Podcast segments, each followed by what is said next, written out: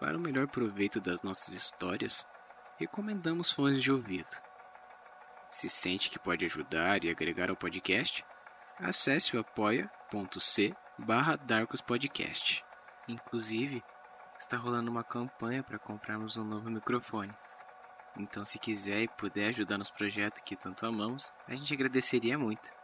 Ou se quiser, nos siga no Instagram, arroba podcastdarkos.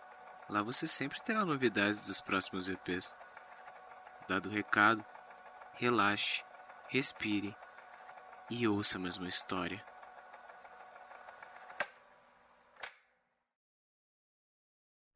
Contos de um Necropsista, Parte 1 Escrita por Matheus Souza Participação especial Dom Belisário do Fogueira Assombrada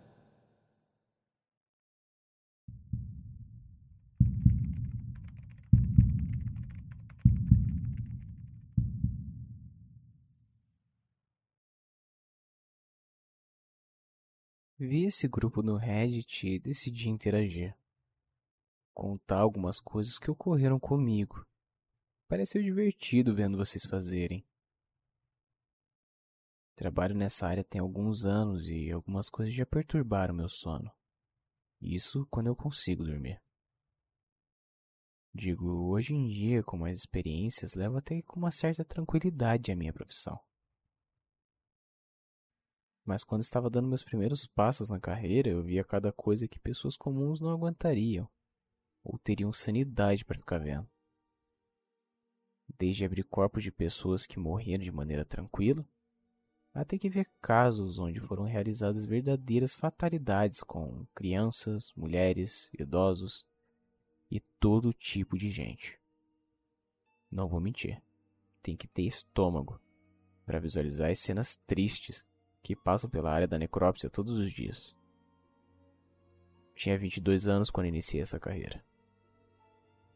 Eu estava animado, principalmente pelo salário. Na teoria era tudo simples e fácil. Corta uma parte aqui, quebra com alicate outra ali, enfim. O corpo embalado, maquiado e pronto para ser enterrado ou cremado. Quem dera fosse. No ML onde fui trabalhar havia um senhor que me ajudou muito durante essa época. Seu nome era Murray. Tinha por volta dos seus 60, 70 anos. Trabalhou como auxiliar de necrópsia durante uns 10 anos e os outros 25 foram de médico legista. Inclusive era um dos gerentes daquele ML. Ele dava risada e se divertia comigo toda vez que eu me espantava com o corpo se mexendo ou se enrijecendo. E sim, é bem normal, pode pesquisar. Ele me ensinou tudo o que eu sei. Ele só nunca me disse o porquê trabalhar lá, naquela área. Eu teorizava que era pelo mesmo motivo que eu. Mas eu nunca descobri. Faziam duas semanas que havia começado meus turnos. Por ser novato, a madrugada era minha. Não achei nem um pouco ruim, até porque havia uma bela bonificação de adicionar no turno e comigo sendo meu mentor das noites frias, não só as noites, o velho Murray. Ele contava diversas histórias e coisas estranhas que aconteciam naquele lugar à noite. Mas ele dizia que eram mais truques da mente do que propriamente a realidade. Fazíamos o procedimento em média de 4 a 8 corpos por madrugada. 4 a 5 era quando eu estava sozinho e oito ou até mais quando Murray não desmaiava de sono. E me deixava para cuidar de tudo. Lembro dessa noite como se fosse há pouco tempo. A primeira que senti meu corpo inteiro se arrepiar. Novamente, Sr. Murray havia me abandonado na missão da madrugada. Era eu, meus pensamentos e um leve toque do rádio. Tocava uma música antiga, aquelas bem clássicas, sabe? Eu gosto. Me julguem por isso. Porém, o rádio parou. Logo no ápice do refrão, que de longe era a minha maior animação das madrugadas frias. Óbvio, fiquei revoltado. Laguei o corpo aberto em cima da mesa e fui verificar. Podia ter acabado as pilhas ou apenas parou. Assim como o velho Murray, o rádio estava fazendo hora extra na Terra. Dei uns tapinhas para o rádio voltar e continuei meu trabalho. O corpo era de uma jovem. encontrada na beira da estrada enrolada dentro de um colchão. Não tinha sido identificado. Era uma mulher entre 27 e 30 anos no máximo. Ruiva, aproximadamente 1,60m. Muito bonita, aliás. Eu estava responsável por descobrir a causa da sua morte, que a princípio era homicídio. Quanto mais eu abria aquele corpo, mais eu encontrava coisas estranhas.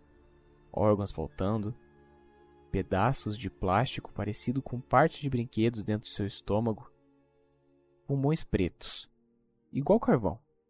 O que era estranho é que, ao analisar seus dentes e boca de modo geral, não apresentava sinais de tabagismo. Conforme fui me aprofundando, era evidente que ficava mais e mais instigado em saber o que havia ocorrido com aquela jovem. Decidi por abrir seu crânio, verificar se havia algum dano cerebral. Quando eu finalmente abri sua cabeça, eu quase desmaiei ali mesmo. Simplesmente não tinha metade do seu cérebro. E a metade que havia estava podre com claros sinais de mordidas. Como se houvesse sido devorado e colocado de novo no mesmo lugar. Aquilo me assustou tanto que não hesitei em chamar o Murray. Fui correndo, tropeçando nos degraus de tão nervoso. Cheguei na nossa sala de descanso e o chacoalhei. Ele acordou de maneira desesperada e me viu daquele jeito. No momento que ele viu meu rosto amedrontado, o filho da mãe começou a rolar no sofá de tanto rir. Levantou ainda em meio a gargalhadas leves, vestiu seu jaleco que era até bege de tantos anos de uso e foi verificar junto comigo o corpo. Quando ele olhou a situação que se encontrava, não conseguiu nem esconder que certamente algo de errado havia acontecido àquela garota. Quase que no mesmo instante que o Murray colocava suas luvas e avental para prosseguir com sua investigação, ouvimos um som vindo da câmara fria. Era de algo caindo. Murray estava tenso, então ele falou: Vai verificar o que caiu. Se for algo muito específico, me avisa que eu acho que eu devo conhecer o motivo. Na época, eu não entendi muito bem o porquê daquela frase. Porém, Fui lá averiguar. Chegando na câmara fria, ela estava totalmente apagada e a princípio normal, como todos os dias. Andei por aquele corredor onde havia diversos corpos esperando sua vez de passar pela mesa da necrópsia. E ao fundo desse corredor, com várias macas de metal, estava uma prateleira prateada levemente caída para o lado. No chão ao seu redor, vários utensílios de trabalho. Decidi por recolher aquilo tudo e levar para jogar fora, até porque já tinham perdido toda a esterilização e não prestariam mais. No momento que me abaixei para pegar, observei embaixo de uma das macas pequenos olhos me olhando. Eram como bolas pretas de matéria escura, mas dava para sentir a direção que olhavam. Eu paralisei aos poucos, quanto mais eu olhava, mais a figura se movia e saía debaixo daquela maca. Ela se contorcia e fazia sons como se os seus ossos estivessem se quebrando, com estalos altos e agoniantes. Das sombras saía a figura de uma criança. Cabelos loiros, boca cortada em ambos os lados, olhos que agora eram tão profundos quanto um poço. Ela se aproxima enquanto me encara e ainda assim continuo paralisado, suando frio. Ela chega perto o suficiente da minha orelha e diz: O papai não gosta que fiquem mexendo nas coisas dele.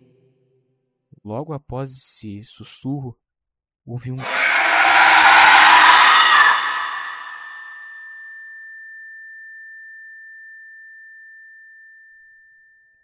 Quando acordei já haviam se passado, suponho que uma hora ou duas.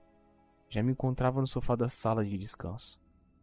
Na minha frente, sentado numa cadeira, ao lado da nossa antiga TV de tubo, o Murray. Conversei e expliquei o que tinha acontecido. Ele riu, balançou a cabeça e, para minha surpresa, falou: Essa que você viu é a Rebeca. Ela morreu há muitos anos. O padrasto abusava dela e a mãe sabia, porém não fazia nada. Quando a Rebeca tentou fugir, seu padrasto a matou, cortando ambos os lados de sua boca. E ainda jogou num rio. Eu mesmo fiz a necrópsia do corpo. A mãe foi condenada à prisão perpétua e o padrasto à cadeira elétrica. Mas não se preocupe com ela, ela é um espírito dócil. Acho que só não teve tempo de te conhecer ainda. Eu, em choque, apenas consegui me levantar e me despedir do Murray. Expliquei que tinha chegado no meu limite e que era para ele encerrar por mim aquele turno. E essa foi a primeira vez que algo estranho aconteceu comigo. Mal sabia que essa profissão me levou a conhecer bem mais que os olhos conseguem ver. E a garota bonita que estamos fazendo a necrópsia? Bom, eu conto da próxima vez.